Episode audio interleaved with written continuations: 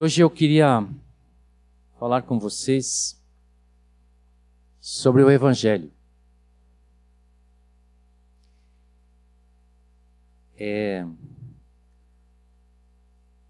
nós já escrevemos alguma coisa no boletim desse mês e realmente o Senhor tem nos movido a, a rever esse ponto tão precioso na palavra de Deus, tão fundamental, tão central, e que às vezes nós é, não entendemos bem o conteúdo. E para isso eu gostaria de ler com vocês ah, em Romanos, no capítulo 1, de 1 a 17. Diz assim: Paulo, servo de Jesus Cristo, chamado para ser apóstolo, separado para o Evangelho de Deus, o qual, o qual foi por Deus outrora prometido por intermédio dos seus profetas nas sagradas Escrituras, com respeito a seu filho, o qual, segundo a carne, veio da descendência de Davi, e foi designado Filho de Deus com poder segundo o Espírito de Santidade, pela ressurreição dos mortos, a saber, Jesus Cristo, nosso Senhor. Por intermédio de quem viemos a receber graça e apostolado por amor do seu nome, para a obediência por fé entre todos os gentios, de cujo número sois também vós, ou somos também nós, chamados para serdes para sermos de Jesus Cristo. A todos os amados de Deus que estáis em Roma ou em Porto Alegre, porque esta carta chegou até nós para que essa mensagem fosse também para nós, chamados para ser de santos. Graça a vós outros e paz da parte de Deus, nosso Pai e do Senhor Jesus Cristo. Primeiramente, dou graças a meu Deus mediante Jesus Cristo, no tocante a todos vós, porque em todo o mundo é proclamada a vossa fé. Como eu gostaria que isso fosse dito de nós, que a nossa fé alcançasse o mundo. Porque Deus a quem sirve meu espírito no evangelho do seu filho é minha testemunha de como incessantemente faço menção de vós em todas as minhas orações, suplicando que, em algum tempo, pela vontade de Deus, se me ofereça a boa ocasião de visitar-vos. Essa era a intenção do Paulo de ir para Roma. Porque muito desejo ver-vos, a fim de repartir convosco algum dom espiritual para que sejais confirmados. Isto é, para que em vossa companhia reciprocamente nos confortemos por intermédio da fé mútua, vossa e minha, porque não quero, irmãos, que ignoreis que muitas vezes, vezes me propus ir ter convosco no que tenho sido até agora impedido, para conseguir igualmente entre vós algum fruto, como também entre os outros gentios, pois sou devedor tanto a gregos como a bárbaros, tanto a sábios como a ignorantes, e por isso, quanto está em mim, estou pronto a anunciar o Evangelho também a vós outros em Roma. Pois não me envergonho do Evangelho, porque é o poder de Deus para a salvação de todo aquele que crê, primeiro do judeu e também do grego, visto que a justiça de Deus se revela no Evangelho, de fé em fé, como está escrito: o justo viverá pela fé. Só nesse texto na nossa língua portuguesa aparece cinco vezes a palavra evangelho.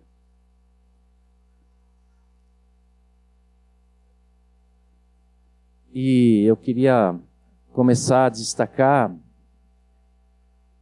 esse versículo 16, que diz: Pois não me envergonho do Evangelho, porque é o poder de Deus para a salvação de todo aquele que crê.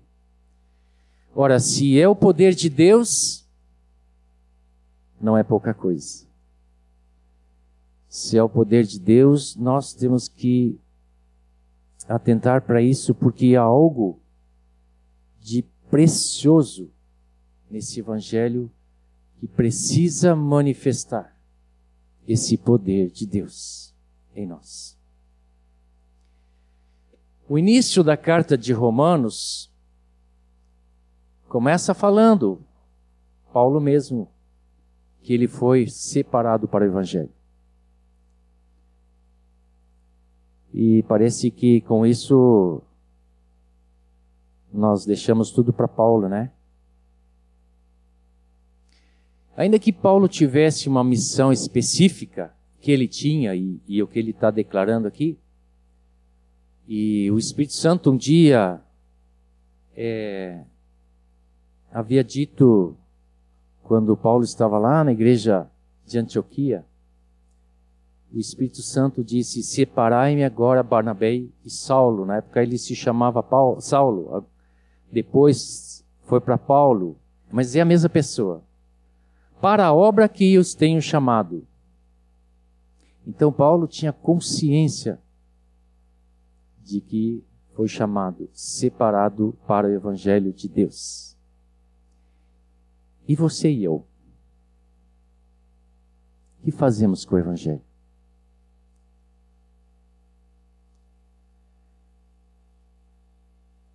O fim de livro do livro de Marcos, o último capítulo, versículo 15, diz assim: Jesus falando: Ide por todo o mundo e pregai o Evangelho a toda criatura. Quem aqui é discípulo tem o mesmo chamado para ir por todo mundo e pregar o Evangelho. Essa é a missão que o Senhor Jesus deu a seus discípulos. Então temos em nossas mãos o poder de Deus e a responsabilidade de anunciar esse Evangelho.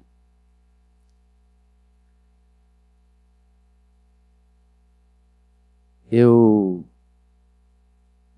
perguntei a mim mesmo, então,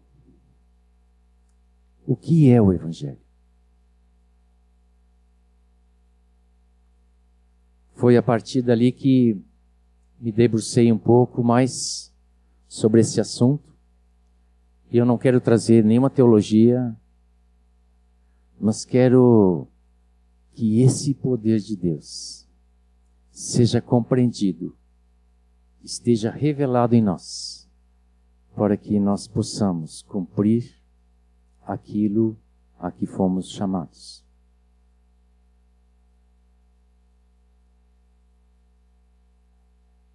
O texto de Romanos que lemos diz que esse evangelho foi por Deus prometido por intermédio de seus profetas nas Sagradas Escrituras. Que Sagradas Escrituras eles tinham? Tinham todo o, o compêndio que hoje conhecemos como o Velho Testamento. E ali estava já anunciado o Evangelho. Então, se alguém pensa que o Evangelho é só uma coisa do Novo Testamento, Paulo está dizendo que ele foi prometido pelos profetas do Antigo Testamento. Então, o Evangelho não é uma coisa só do Novo Testamento. Por que nós associamos ao Novo Testamento? Quando este Evangelho, então, prometido, foi revelado, Eu sei que vocês sabem que evangelho, é, no seu sentido simples, é, significa boas novas. Ora, que boas novas são essas? Um anjo um dia chegou aos pastores da vigília, das vigílias da noite, e anunciou esta boa nova. Ele disse: Não temais, está em Lucas 2,10. Não temais, eis aqui vos trago o Evangelho, as boas novas, de grande alegria, é que hoje vos nasceu na cidade de Davi o Salvador, que é o Messias, o Senhor.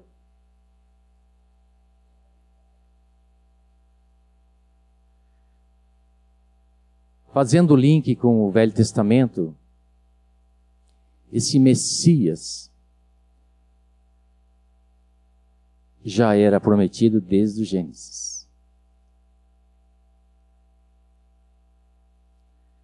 um rei que haveria de vir, um profeta que haveria de vir, um governo dos céus haveria de vir. E o dia que esse evangelho começou a se manifestar foi quando Jesus nasceu. E o anjo anunciou esta boa nova. Tendo sido prometido pelos profetas do Antigo Testamento, haveria de chegar o momento em que este Evangelho entrasse no nosso tempo, na nossa humanidade, para manifestar o reino de Deus.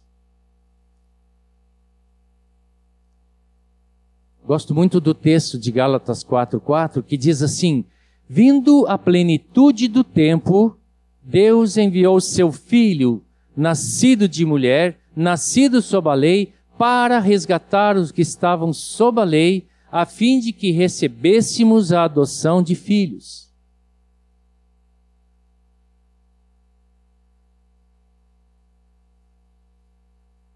eu tento pensar no contexto do Império Romano e é difícil a gente pensar que esse era a plenitude, essa era a plenitude dos tempos.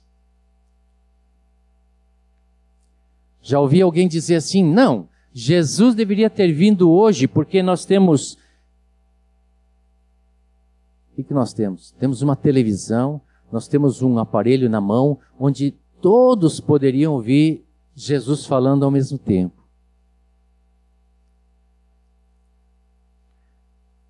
Mas para Deus, a plenitude dos tempos era quando a história se dividiu em antes de Cristo e depois de Cristo. Tão importante era aquele dia em que o Verbo se fez carne.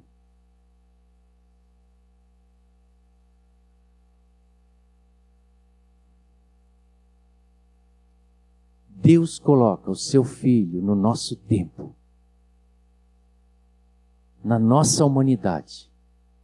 É por isso que ele frisa nascido de mulher, porque aí fica claro que ele se tornou homem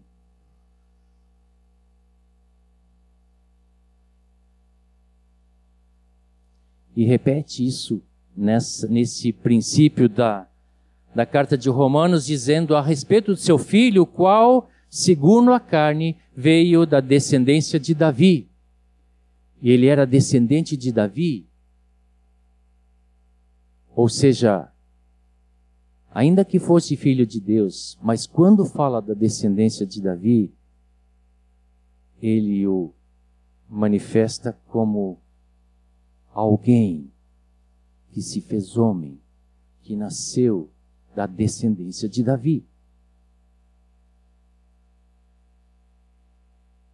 Então, o Evangelho é a gloriosa notícia aos homens que Jesus se fez carne e habitou, habitou entre nós.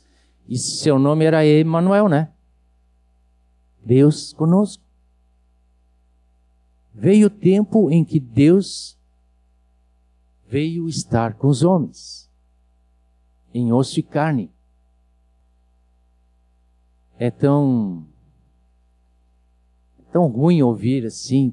Você já deve ter ouvido isso de algum, alguém. Ah, todos os caminhos levam para Deus, né? Eu tenho a minha religião que me leva para Deus, tu tem a tua.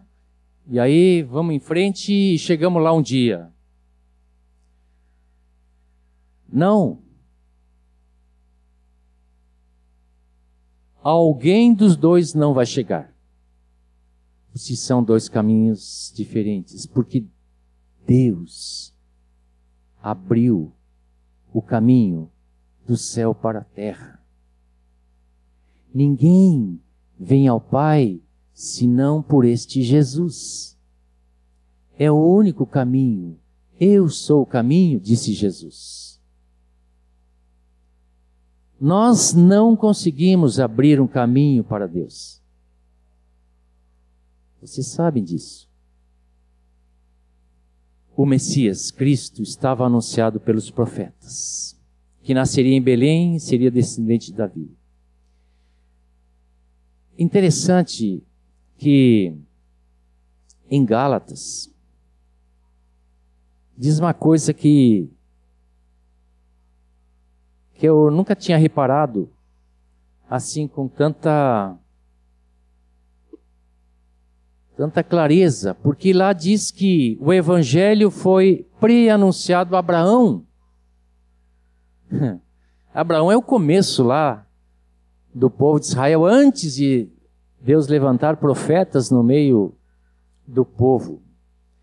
Ali diz assim: Ora, tendo a Escritura previsto que Deus justificaria pelo, pela fé os gentios, preanunciou o Evangelho a Abraão, dizendo: Em ti serão abençoados todos os povos. E conclui igualmente como a carta de Romanos, porque o justo viverá pela fé.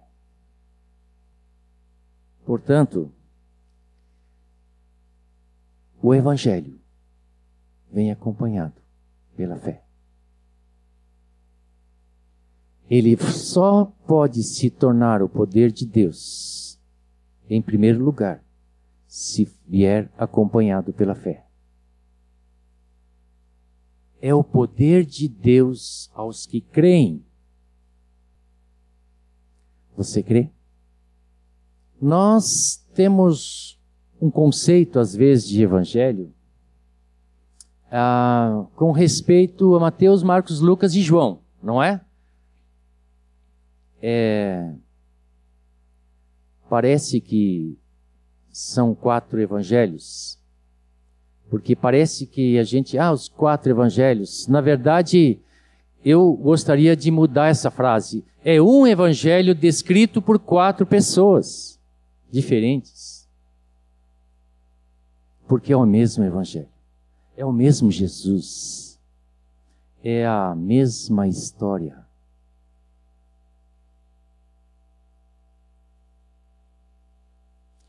Mas aceitar este Evangelho descrito em qualquer um destes livros como sendo verdadeira, ela não muda a nossa vida ela não transforma a nossa vida simplesmente por crermos que é verdade a história que Mateus escreve ou Lucas escreve. Se o crer não vier acompanhado da obediência, esse evangelho não se manifesta como o poder de Deus.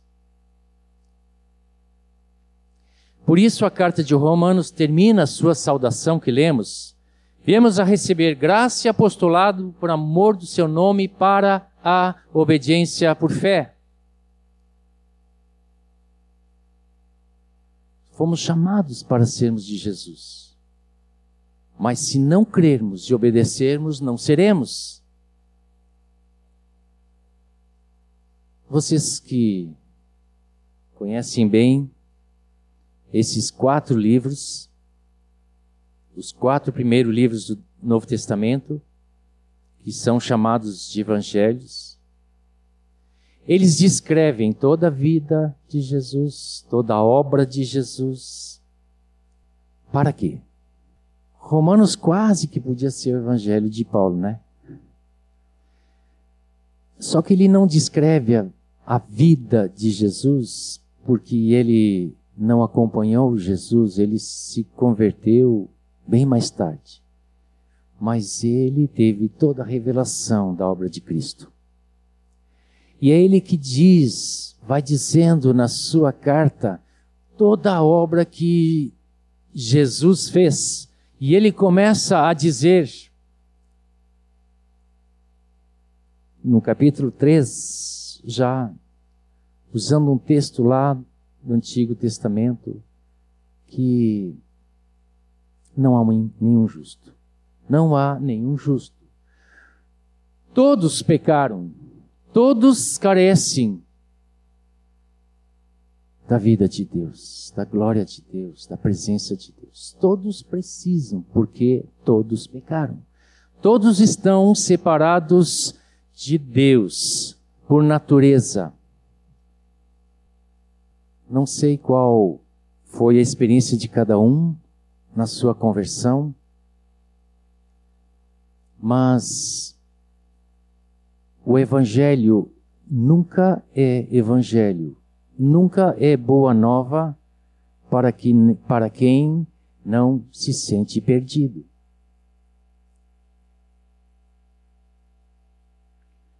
Boa nova é quando estamos perdidos e tem salvação. Aí se torna boa nova. É como alguém perdido em algum lugar e então vem alguém e mostra o caminho. Esta é uma boa nova. Jesus, uma vez falando com os fariseus, ele disse: os sãos não precisam de médico. Vocês lembram disso, né? É engraçado que nesse texto ele está falando com os fariseus. É que os fariseus não criam em Jesus como sendo o Messias.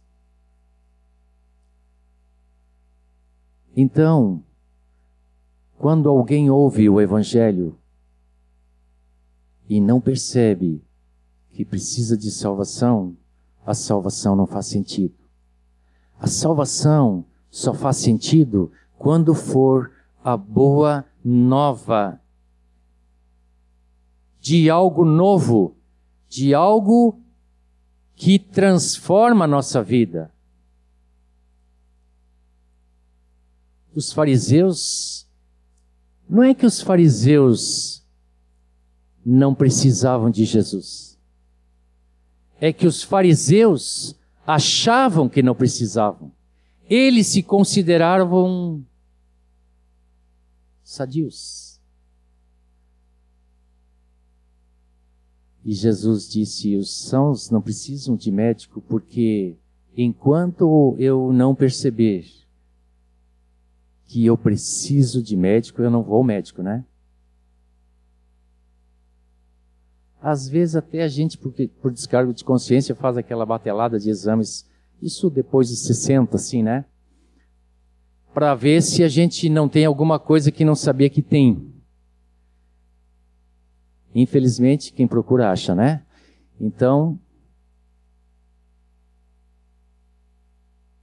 os fariseus não estavam sãos, mas eles achavam que estavam.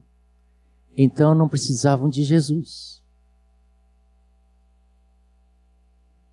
E o texto de Romanos 3, que diz que todos pecaram, e seriam condenados, ele continua: Agora, porém, todos podem ser justificados por sua graça, mediante a redenção que há em Cristo Jesus. quando percebemos que estamos separados de Deus, e Deus vem a nosso encontro. Esta é uma boa nova.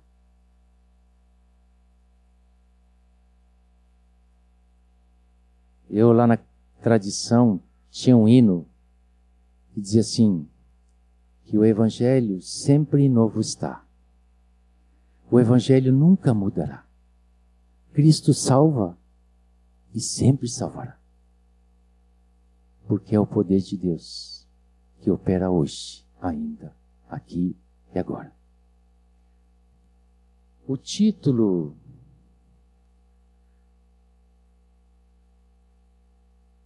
de o Evangelho segundo Mateus, o Evangelho segundo Marcos, o Evangelho segundo Lucas, o Evangelho segundo João, dizem que foi colocado só no segundo século, depois de ter sido escrito como o Evangelho. Mas isso não importa, porque de fato este é o Evangelho. Marcos, que começa assim, né? É... Quem sabe o primeiro versículo de Marcos?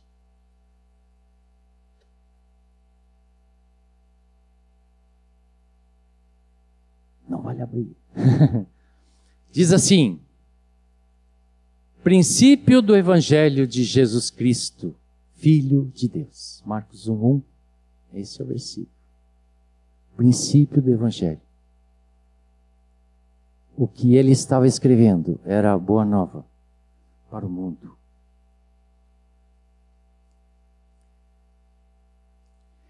E é engraçado, é, porque a palavra evangelho, ela, antes de Jesus, se usava como boa nova quando havia uma guerra.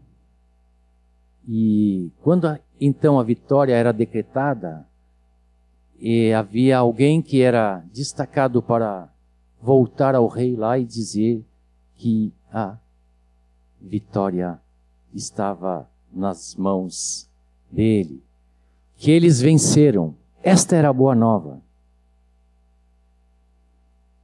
Eu não acho que está tão dissociado com o evangelho de Jesus, por quê? Porque Jesus venceu. A boa nova é que nós temos a vitória em Jesus.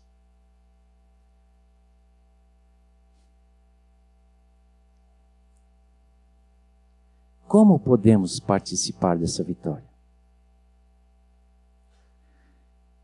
Eu vou usar Romanos, já que Romanos é um livro rico dessa desse evangelho, que diz assim: é, se com a tua boca confessares Jesus como Senhor e em teu coração creres que Deus o ressuscitou dentre os mortos, serás salvo.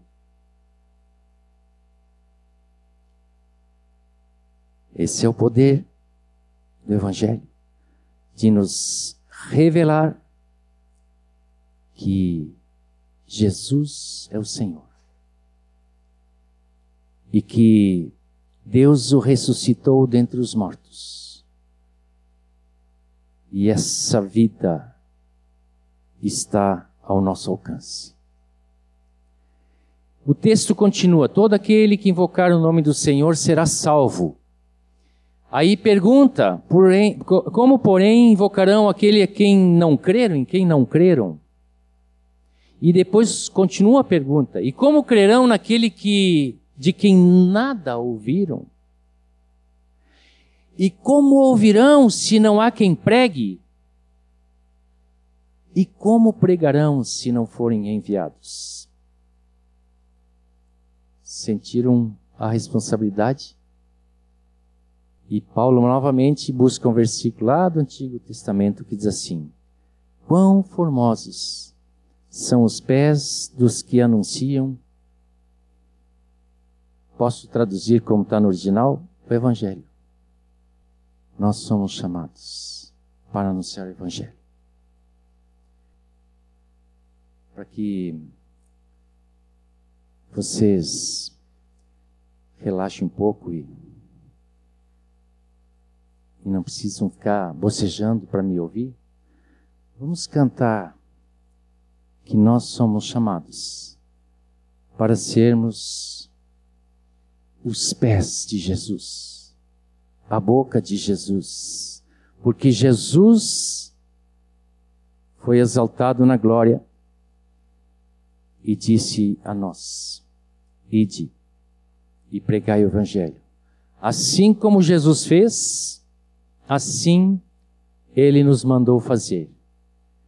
Jesus, em, no, em João 17, diz para o Pai, né? Pai, assim como tu me enviaste, eu enviei meus discípulos. Quem aqui é discípulo de Jesus? Amém. Você que levantou a mão, você está responsabilizado por isso. E não é por minha causa. Não fui eu que responsabilizei vocês. É o Senhor Jesus que manifestou a salvação a nós.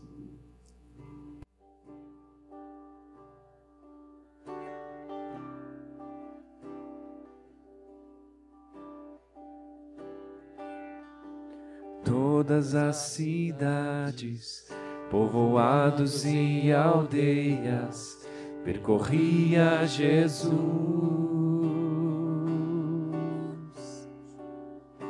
pregando o Evangelho, ensinando e curando, prosseguia Jesus.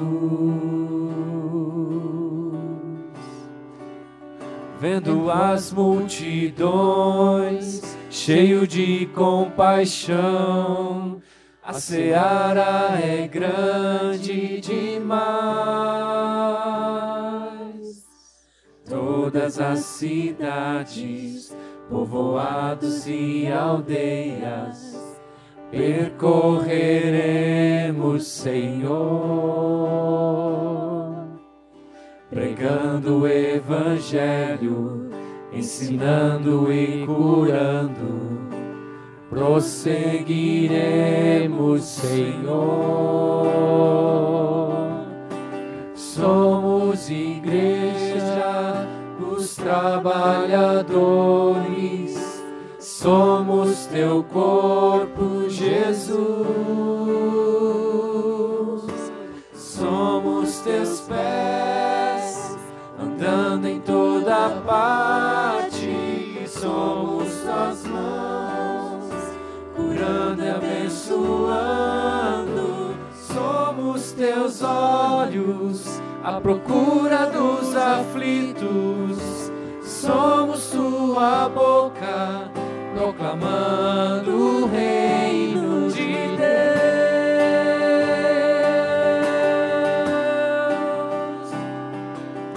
Somos teus pés dando em toda parte. Somos tuas mãos, curando e abençoando.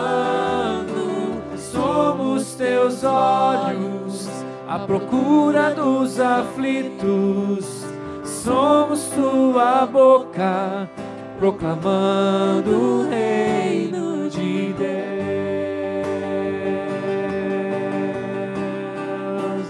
enche toda a terra do conhecimento da tua glória, através do teu povo. Enche toda a terra do conhecimento da tua glória, através da igreja através de nós.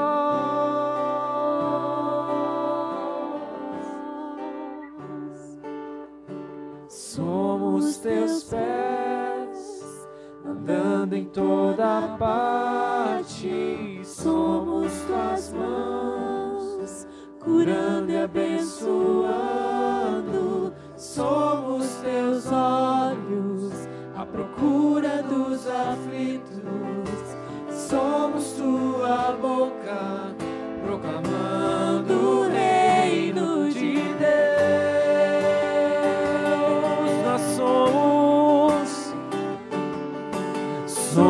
os teus pés, andando em toda parte, somos tuas mãos, curando e abençoando, somos teus olhos, à procura dos aflitos, somos tua boca, proclamando o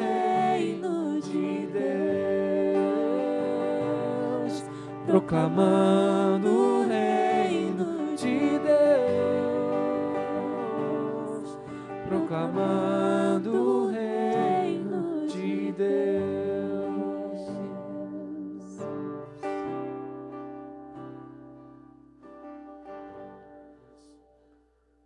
Não me envergonho do Evangelho. Pode proclamar o Evangelho, porque é o poder de Deus. Eu sei que muitos de vocês já experimentaram isso. E fazem a proclamação com alegria. Porque quem já experimentou ver a transformação de uma pessoa pelo Evangelho também se alegra no Senhor. Não é isso? Glória a Deus. Dá para continuar um pouquinho? Amém. Então,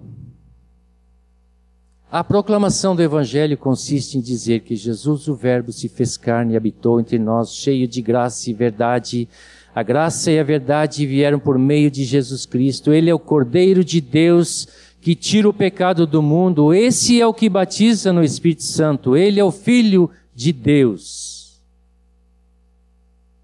Que diz: Eu vim como luz para o mundo, a fim de que todo aquele que crê em mim não permaneça nas trevas. Jesus venceu o pecado. Jesus venceu as trevas. Você não mais precisa andar nas trevas, no pecado, porque Jesus venceu o pecado por você. E depois diz assim: No mundo passais por aflições, mas tem de bom ânimo, eu venci o mundo. Jesus venceu o mundo. Se nós temos aflições neste mundo, não precisamos perder a esperança, o sentido da vida, não precisamos andar em tristeza, em depressão, porque Jesus venceu o mundo. E nós temos a vitória dele.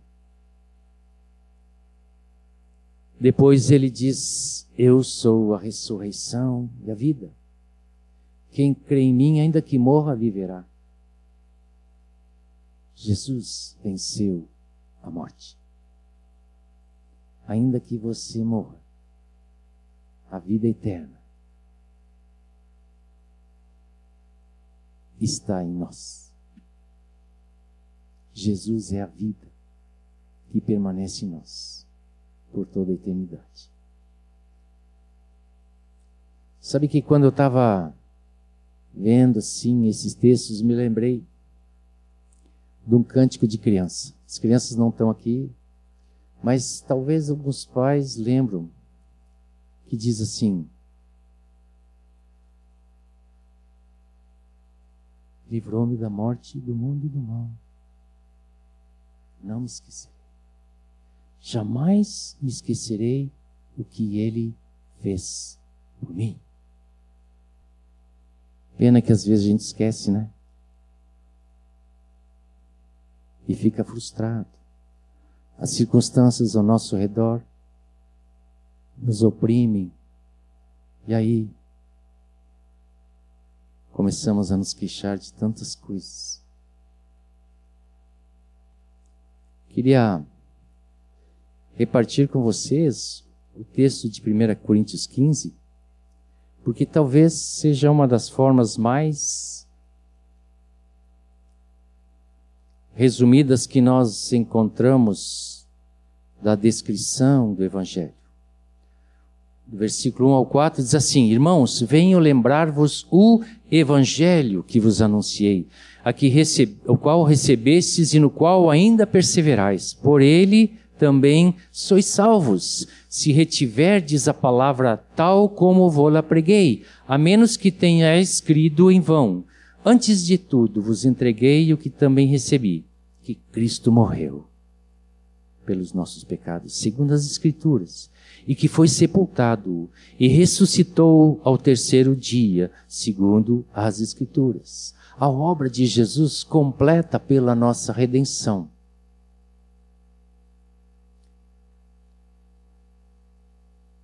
Amém? Eu ouvi falar que é, domingo passado eu não estive.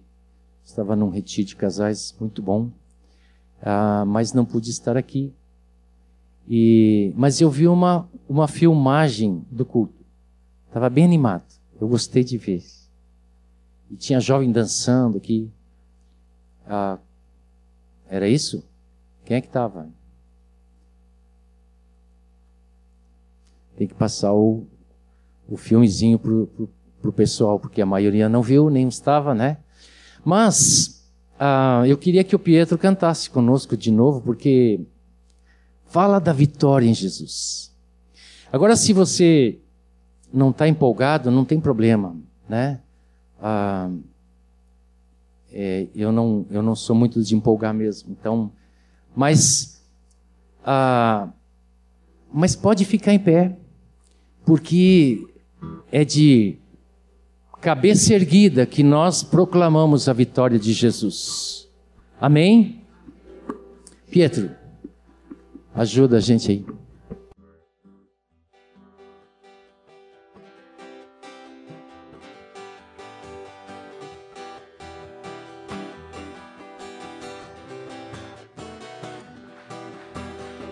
Quem venceu a morte?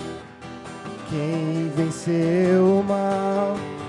Quem é nossa força e escudo? Ele é o leão de Judá. Quem venceu nosso medo? Quem nossa culpa levou? Quem é nossa força e escudo? Ele é o leão de Judá. Aleluia, aleluia, aleluia. Jesus é o Senhor. Aleluia, aleluia, aleluia. Jesus é o Senhor.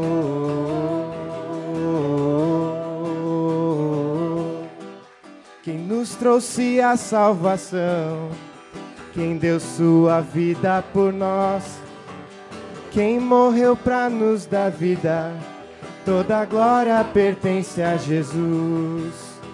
Quem é o rei que vai voltar para sua igreja buscar? Quem é o Senhor das batalhas? Ele é o leão de Judá. Aleluia, aleluia, aleluia. Jesus é o Senhor. Aleluia, aleluia, aleluia. Jesus é o Senhor.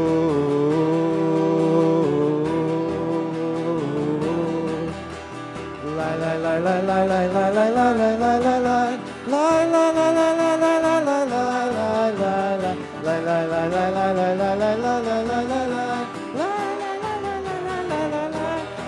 Aleluia, aleluia, aleluia. Jesus é o Senhor. Aleluia, aleluia, aleluia. Jesus é o Senhor. Aleluia, aleluia, aleluia. Jesus é o Senhor. Aleluia, aleluia, aleluia. Jesus é o Senhor. Aleluia. Aleluia. A boa nova que os anjos, pode sentar, que eu vou falar mais um pouquinho. A boa nova que os anjos trouxeram era de que tinha nascido Jesus, o Senhor. Aleluia. Isso mesmo. Eu queria agora ah, trazer esse contexto atualizado a nossos tempos. Vocês concordam que o Evangelho é um só?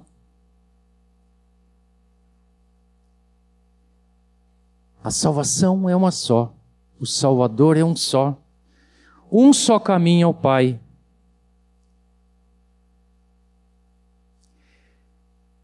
E hoje ouvimos algumas coisas sobre esse evangelho no mundo evangélico. Engraçado, né? Mas é mundo. Às vezes é mundo. Porque deixa o mundo entrar. E eu não estou aqui falando de ninguém especificamente, mas Todos vocês sabem que há ao nosso redor distorções desse evangelho.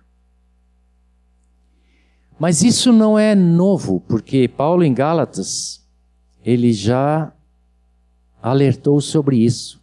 No primeiro capítulo, ele diz assim, versículo 6: Admira-me que estejais passando tão depressa daquele que vos chamou na graça de Cristo para outro evangelho, o qual não é outro, senão que há alguns que vos perturbam e querem perverter o evangelho de Cristo.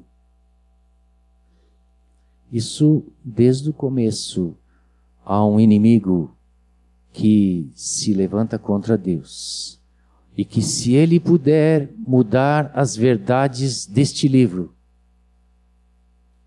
ele vai fazer. Mas, ainda que nós, ou mesmo um anjo vindo do céu, vos pregue evangelho que vá além do que, nos te, que nós temos, que vos temos pregado, seja anátema. Anátema, o significado original é deixado de lado.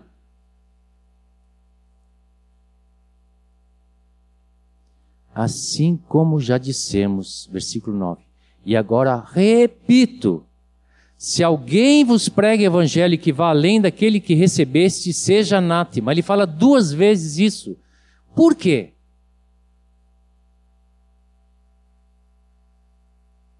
Posso dizer uma coisa?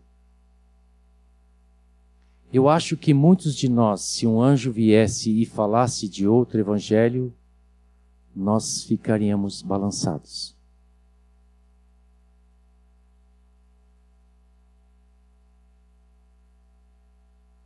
Queridos, a salvação já está consumada. A obra de Cristo é esta que vos foi anunciado. Não tem outro evangelho. Este outro é o evangelho que foi pervertido. E claro que conhecemos talvez evangelho de alguém outro mas que não é o Evangelho de Cristo. Não se deixem perverter. A boa nova é esta que vos foi pregada, em que vocês creram.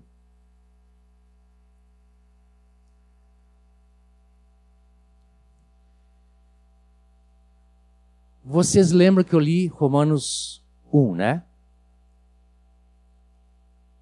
Eu quando estava lendo, achei tão interessante essa conexão que Paulo faz, porque ele fala assim: Não me envergonho do Evangelho, que é o poder de Deus para a salvação de todo aquele que crê, primeiro do judeu, também do grego, visto que a justiça de Deus se revela no Evangelho de fé em fé, como está escrito: o justo viverá por fé. A ira de Deus se revela do céu contra toda a impiedade e perversão dos homens que detêm a verdade pela injustiça. E aí, vocês conhecem o capítulo 1 de Romanos? Vocês já ficaram sabendo que este capítulo 1 de Romanos há alguns que querem tirar da Bíblia? Não sabia? Porque ele ataca a nova ordem social deste mundo.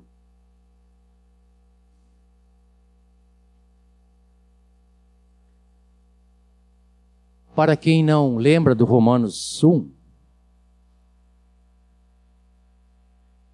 diz assim: só vou dar alguns pontos. Porquanto, tendo conhecimento, esses homens de Deus não glorificaram como Deus, nem lhe deram graças, antes se tornaram nulos em seus próprios raciocínios, obscurecendo-se-lhes o coração insensato, inculcando-se por sábios, tornaram-se loucos e mudaram a glória do Senhor incorruptível em semelhança de imagem de homem corruptível, bem como de aves e outras coisas. Por isso Deus entregou tais homens à imundícia pela concupiscência de seu próprio coração, para desonrarem o seu corpo entre si, pois eles mudaram a verdade de Deus em mentira, adorando e servindo a criatura em lugar do Criador. Por causa disso, entregou Deus às paixões infames porque até as mulheres mudaram o modo natural de suas relações íntimas por outro, contrário à natureza. Semelhantemente, os homens também, deixando o contato natural da mulher, se inflamaram mutuamente em sua sensualidade, cometendo torpeza, homens com homens. Não é isso que nós vivemos hoje? O mundo coloca o homem no centro. Trocaram o Criador pela criatura. Não se deixe enganar por esse evangelho distorcido. E Paulo já alertou. Agora, o evangelho tem poder para transformar tais homens.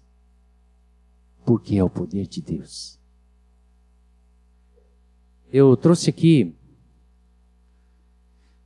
uma tradução de um homem que não é teólogo,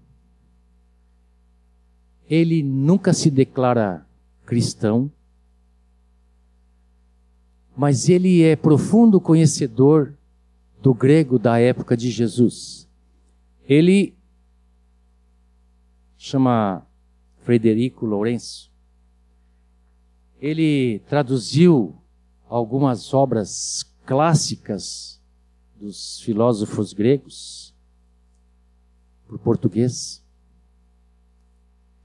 E ele fez isso com o Novo Testamento. E ele começou com os quatro evangelhos. Eu só tenho esse, mas ele já editou toda, todo o Novo Testamento.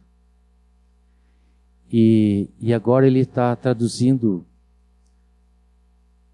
a Septuaginta, ou seja, o Velho Testamento que foi escrito em grego, traduzido do hebraico para grego. Isso os estudiosos talvez tenha algum interesse, mas não pensem que isso é o mais importante. Eu queria só dar o ler o testemunho dele. Só não marquei aqui, mas tem que achar agora, né? Isso. Olha o testemunho dele ao traduzir o Evangelho. Na segunda metade do século I da era cristã, o manancial de textos em língua grega veio a enriquecer-se ainda mais com o aparecimento de quatro textos que mudaram para sempre a história da humanidade.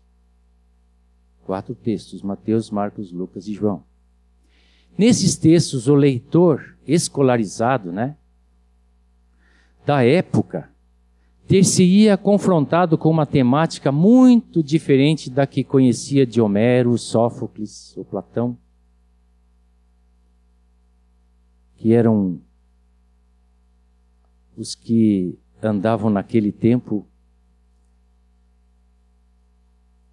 Pois nesses quatro textos não se falava das façanhas heróicas de reis e de guerreiros, nem se reportavam as conversas de aristocratas atenienses com o lazer e o dinheiro para se dedicarem à filosofia. Aqui, falava-se de pescadores e de leprosos, falava-se de pessoas desprezadas pela sua baixa condição na sociedade, pelas suas deficiências físicas, pelos seus problemas de saúde mental, falava-se de figuras femininas que não eram as rainhas e princesas da epopeia e da tragédia grega, mas sim mulheres normais da vida real. Ele botou entre parênteses, a se queixarem da lida da casa, ele eu acho que estava lembrando de Marta, né? Ou a exercerem talvez a mais antiga profissão do mundo. Acima de tudo, nesses quatro textos, falava-se de certo homem, filho de um carpinteiro nazareno, um homem carismático. Lembram que ele está olhando de fora, né? Cheio de compreensão por todo tipo de sofrimento humano. Um homem que, apesar de não ter praticado crime algum, acabou por morrer crucificado como se fosse um criminoso no meio de dois ladrões. Esse homem que muitos foram reconhecendo como ungido de Deus e até como filho de Deus, era portador da mais extraordinária das mensagens, transmitida com palavras simples, por vezes sob a forma de pequenas histórias singelas, as parábolas, né? Compreensíveis em qualquer aldeia por terem sido escritos num grego despretensioso, sem vestígio da suntuosidade verbal dos grandes autores gregos, helênicos, é provável que esses quatro textos nem merecessem do leitor culto da época o alto estatuto da literatura. No entanto, esses textos conquistaram o mundo antigo, tanto grego como romano, Lendo-os dois mil anos depois, não é difícil perceber por quê. Sobre um desses textos já se escreveu que se trata do mais divino de todos os livros divinos. Falando de João. Na verdade, essa descrição assenta a qualquer um deles. São textos com a sua mensagem sublime veiculado por palavras cuja beleza desarmante ainda deixa arrepiado quem os leu e releu ao longo de uma vida inteira. Estão simplesmente numa categoria à parte. Apesar de terem sido lidos, copiados à mão durante séculos e depois impressos milhões de vezes, apesar de ao longo de dois milênios esses textos terem mudado a vida de um número incontável de pessoas Sobre esses quatro textos, falta-nos saber ainda hoje quase tudo. Falta-nos saber quem os escreveu, falta-nos saber quanto, quando e onde foram escritos. Também não sabemos até que ponto cada evangelista conhecia o trabalho de seu colega. Habitualmente referimos-nos aos quatro autores pela sequência: Mateus, Marcos, Lucas e João. E é assim que os seus textos estão dispostos em todas as Bíblias, em todas as casas e igreja no mundo inteiro. Testemunho bonito, né? Eu acho que esse cara se converteu. Eu acho que não tem jeito, né? Depois de ter revelação de tudo isso, não é possível que ele tenha ficado imparcial. Estou chegando no fim, tá? Tem mais uma folhinha aqui. Nós usamos uma nomenclatura que às vezes eu acho que é parcial, no mínimo. Nós falamos do Evangelho do Reino. E é o Evangelho do Reino. Mateus, sempre que fala do Evangelho, fala do Evangelho do Reino.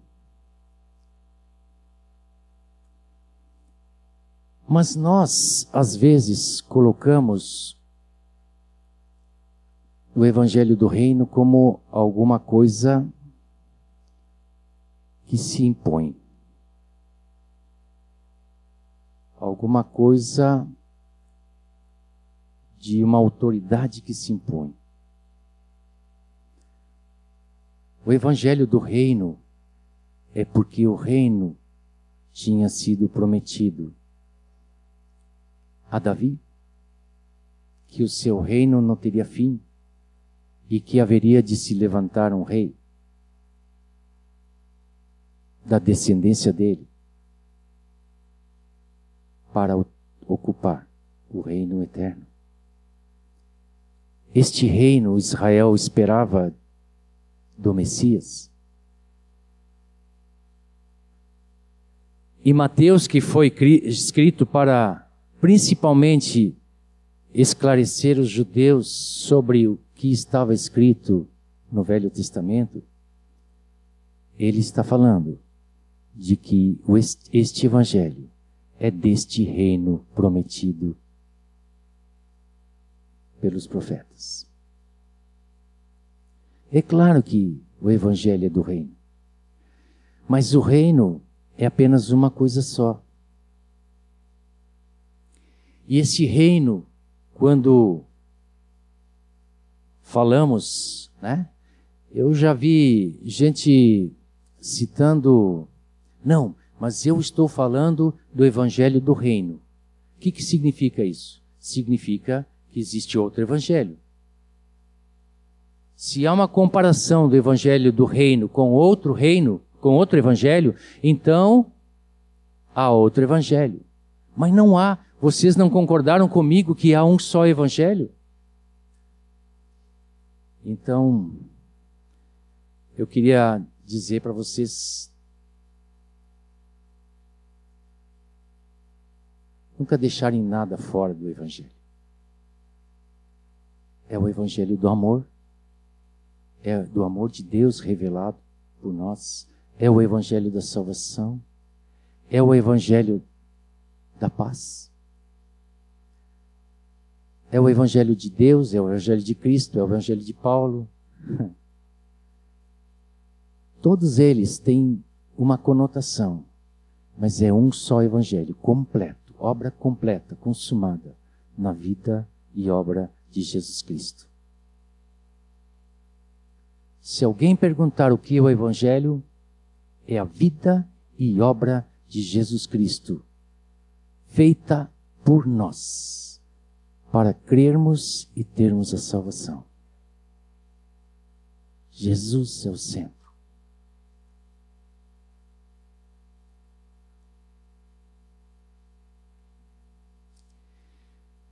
Uma vez só, na Bíblia está escrito o Evangelho da Graça, né? Que está lá em Atos 20. Eu gosto muito porque é, é Paulo falando. E ele começa esse texto assim: Porém, em nada considero a minha vida preciosa para mim mesmo, contando que complete a minha carreira e o serviço que recebi do Senhor Jesus para testemunhar o Evangelho da graça de Deus. Ora, se eu não associasse essas, esse contexto, eu poderia dizer: bom, uma vez salvo, estou salvo, porque a graça de Deus me alcançou.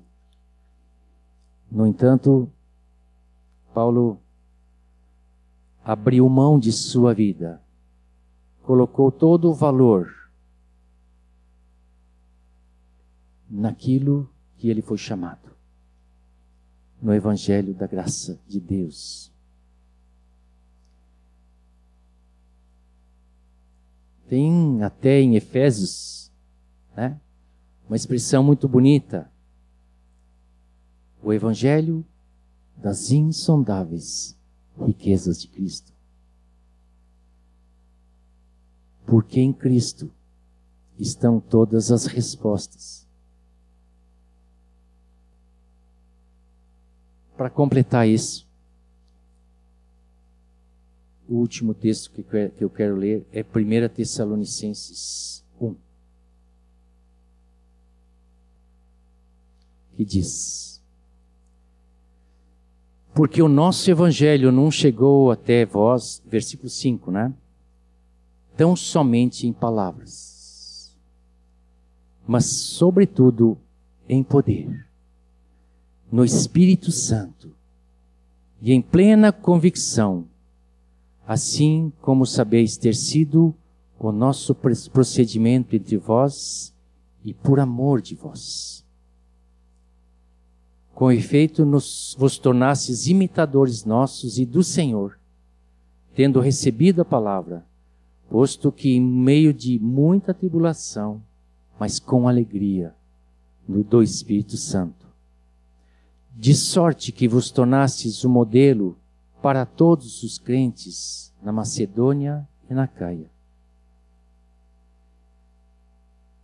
Porque de vós se repercutiu a palavra do Senhor não só na Macedônia Caia, mas também por toda parte se divulgou a vossa fé para com Deus a tal ponto de não termos necessidade de acrescentar coisa alguma.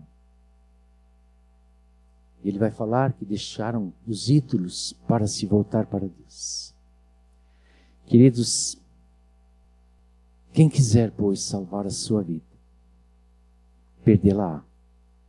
E quem perder a vida por causa de mim e do e do evangelho, salva-la. O evangelho de Jesus não é para nossa perdição mas é para ganhar o sentido da vida. É para ganhar a própria vida eterna que está em Jesus. O Evangelho nos faz olhar para Ele, para Jesus. O Evangelho faz nós vermos o que fez, onde andou, como viveu, como amou, como se entregou. Seguir seu caminho como discípulos Vinde a mim e aprendei de mim, disse Jesus. Lembrando que esse Jesus de ontem e hoje é o mesmo. Jesus, o Senhor do Evangelho. Amém. Queria terminar cantando com vocês um cântico que eu lembrei enquanto estava vendo esses textos, de que nem todos os dias da nossa vida podem pagar o preço da nossa salvação. Nós nos entregamos ao Senhor porque Ele se entregou por nós. Então, o que podemos fazer por Ele quando somos enviados a pregar o Evangelho? Esse cântico é a minha gratidão ao Senhor por esse Evangelho ter transformado a minha vida. E quem quiser cantá-lo como gratidão ao Senhor, esse é o momento. Se alguém quer se entregar ao Senhor Jesus nessa noite, também pode vir aqui à frente, podemos orar juntos, mas não importa, é uma expressão para com Deus. O que respondemos pelo amor com que Ele nos amou.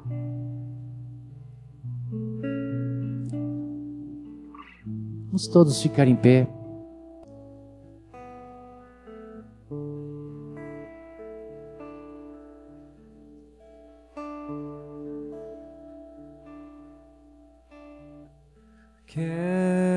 Expressar minha gratidão a ti, Jesus, que és meu tudo. Uma oração não bastaria, nem o tempo toda uma vida.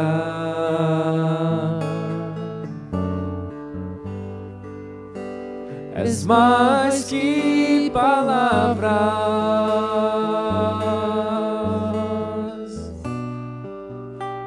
és mais que uma canção.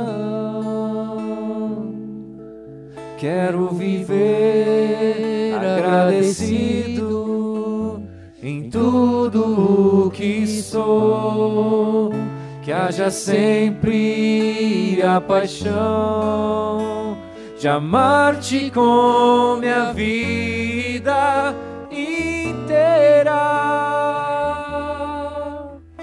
porque és mais que palavras, és mais que uma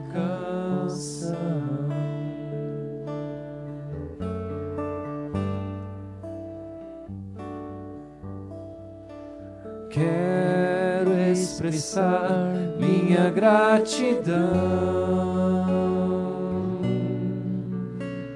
a ti, Jesus, que és meu tudo.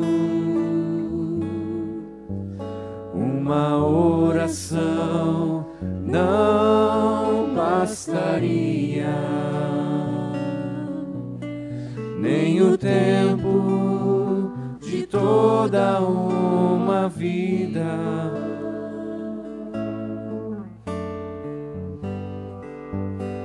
És mais que palavras,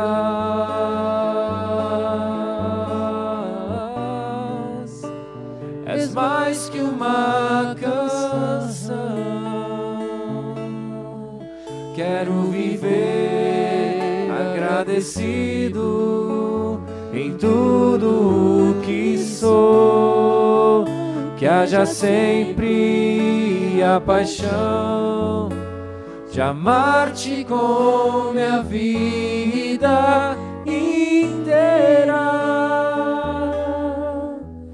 porque és mais que palavras, és mais que uma Quero viver agradecido em tudo o que sou, que haja sempre a paixão de amar-te com minha vida inteira, porque és mais que palavras és mais que uma canção. Tu és mais que palavras, és mais que uma canção. Obrigado, Jesus, porque podemos te reconhecer agora como Senhor. Um dia todos se dobrarão a ti, porque um dia tu vais revelar-te como Senhor, e todos terão que reconhecer. Obrigado porque hoje podemos te reconhecer como Senhor em nossa vida. Obrigado, Senhor. Que jamais esqueçamos isso, Senhor. Aleluia. Deus abençoe vocês. Amém.